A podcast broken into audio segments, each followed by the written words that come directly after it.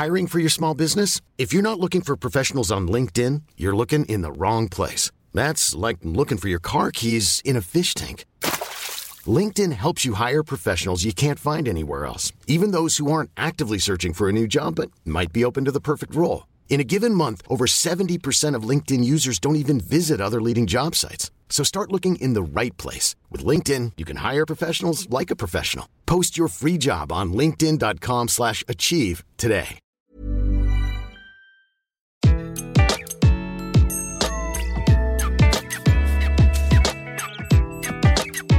Bonjour, je suis Gaël Châtelain, bienvenue sur mon podcast Happy Work, le podcast qui va vous parler de bien-être au travail et surtout de la manière dont vous allez pouvoir l'améliorer chaque jour.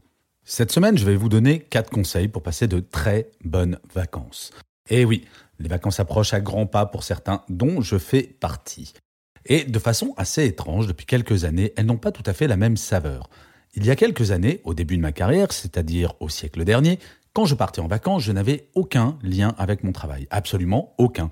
Alors ce n'était pas par choix, c'est juste parce que les smartphones n'existaient pas, que les ordinateurs portables pesaient à peu près 10 kilos et qu'Internet était balbutiant et que pour se connecter, il fallait avoir un petit appareil qui faisait un son très particulier dont les plus anciens se souviennent. Le soir où je partais du bureau, j'étais un petit peu angoissé et me disais Mon Dieu, ça va être la cata, mon équipe ne va pas s'en sortir sans moi. Cette angoisse perturait quelques jours, puis petit à petit disparaissait d'elle-même. Au bout d'une semaine, je déconnectais littéralement. Eh oui, on parlait déjà de déconnexion alors que les smartphones n'existaient pas. À quoi bon m'angoisser finalement? Je n'avais pas d'autre choix que d'être loin. Mais le pire, c'est que quand je revenais de vacances, tout s'était bien passé. Quel gifle pour mon ego de manager. Je n'étais pas indispensable. Je pouvais disparaître pendant quelques semaines et le monde de l'entreprise continuait de tourner. Et oui, dure réalité, personne n'est indispensable. Cela prête à rire aujourd'hui, mais à l'époque, il m'a fallu quelques années pour réaliser que si mon absence n'impactait pas le bon fonctionnement de mes équipes, c'était tout simplement parce que j'avais réussi à donner suffisamment d'autonomie à celle-ci pour qu'elle puisse totalement se passer de moi pendant quelques jours. Finalement, paradoxalement, j'étais un bon manager puisque je n'étais pas indispensable. Alors, selon l'étude menée par Next Content, 42% des Français emmènent leur ordinateur portable en vacances. Ils ne sont par ailleurs que 19% à chercher à se déconnecter au maximum pendant leur voyage en éteignant leur téléphone et en coupant leur email. Les Français sont de plus en plus à l'aise avec l'idée de continuer à bosser pendant les vacances. Et ça, je trouve ça assez incroyable. Selon une étude récente réalisée par la plateforme d'offres d'emploi Monster, 35% des Français acceptent souvent de travailler pendant leur congé. Un nombre en très forte augmentation puisqu'en 2013, il n'était que 24% dans ce cas, ce qui était déjà énorme. À l'opposé de ce tiers de Français qui acceptent de rester connectés, seulement 28% des personnes interrogées refusent catégoriquement de travailler pendant leurs vacances.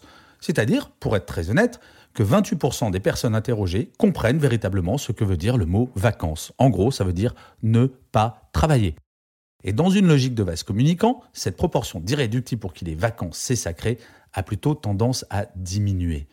En 2013, ils étaient 35% à refuser de bosser pendant leur congé. Bref, nous sommes sur une tendance un peu dangereuse. Alors, comment retrouver cette insouciance pendant les vacances, ce côté totalement déconnecté, et comment couper le lien qui nous force à penser à notre travail pendant une période censée nous ressourcer? Alors voilà quatre petits conseils tout simples pour y arriver. La première chose que vous devez faire, c'est votre message d'absence mail. Alors, je peux deviner dans 99% votre message d'absence qui va ressembler à cela. Bonjour, je suis en vacances du temps au temps et j'aurai un accès limité à mes emails. En cas d'urgence, vous pourrez contacter monsieur ou madame machin. Alors soyons honnêtes. Accès limité veut souvent dire que vous allez checker vos mails tous les jours. Et si ce n'est pas le cas, le jour d'avant votre retour au bureau, vous allez angoisser en pensant à la journée que vous allez passer à éplucher la centaine de mails totalement obsolètes reçus pendant vos vacances.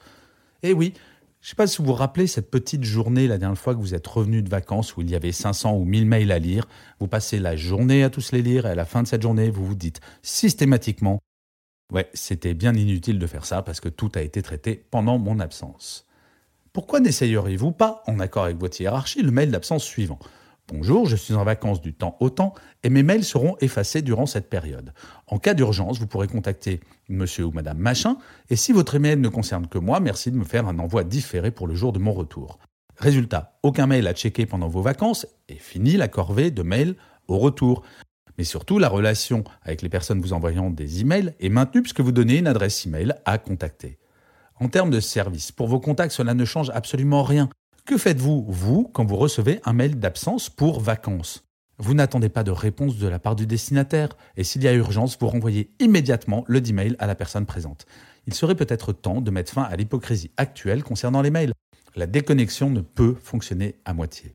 La deuxième action simple, c'est votre discours à vos collègues et à votre boss. Ne dites jamais en interne ne m'envoyez pas de mail sauf en cas d'urgence. Pourquoi?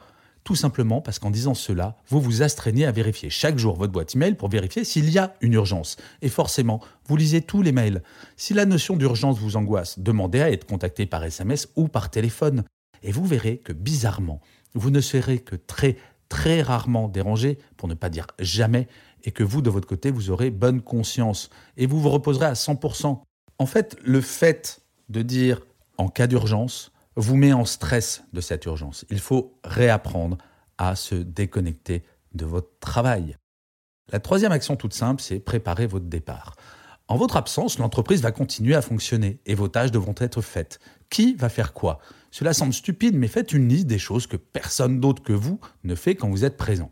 Pour certaines tâches, personne ne pourra vous remplacer. Le pouvoir de décision, par exemple, si vous êtes manager.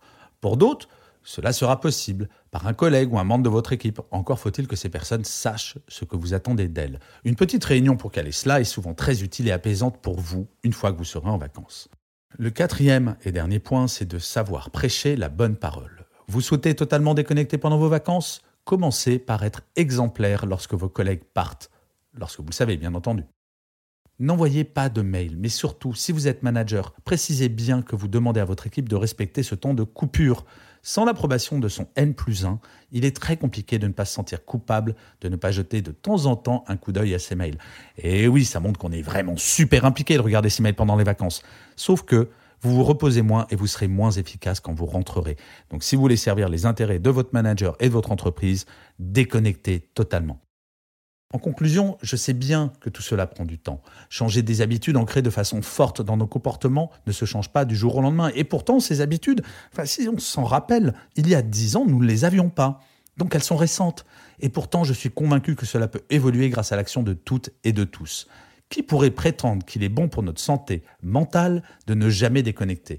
10% des personnes qui travaillent en France ont ou vont faire un burn-out. Nous sommes le numéro 2 mondial derrière le Japon. Je sais, je répète très souvent ce chiffre, mais il est marquant. Se détendre pendant les vacances n'est pas un luxe, c'est une nécessité. Se détendre sans déconnecter, c'est tout simplement une illusion. Alors, vous êtes prêts à vous y mettre? D'ici là, je vous souhaite bonnes vacances. Alors moi, je vais enregistrer quelques épisodes de Happy Work, ce qui va faire que vous allez croire que je ne suis pas en vacances alors que je serai en vacances et si possible totalement déconnecté. Je vous remercie mille fois d'avoir écouté cet épisode de Happy Work. Alors cette semaine c'est un peu particulier parce que nous fêtons les 100 000 téléchargements, donc je suis très très très content. Je vous remercie infiniment et si vous pouvez mettre un petit commentaire, noter ce podcast ou le partager, ça sera encore plus génial. Je vous dis à la semaine prochaine et d'ici là, prenez soin de vous.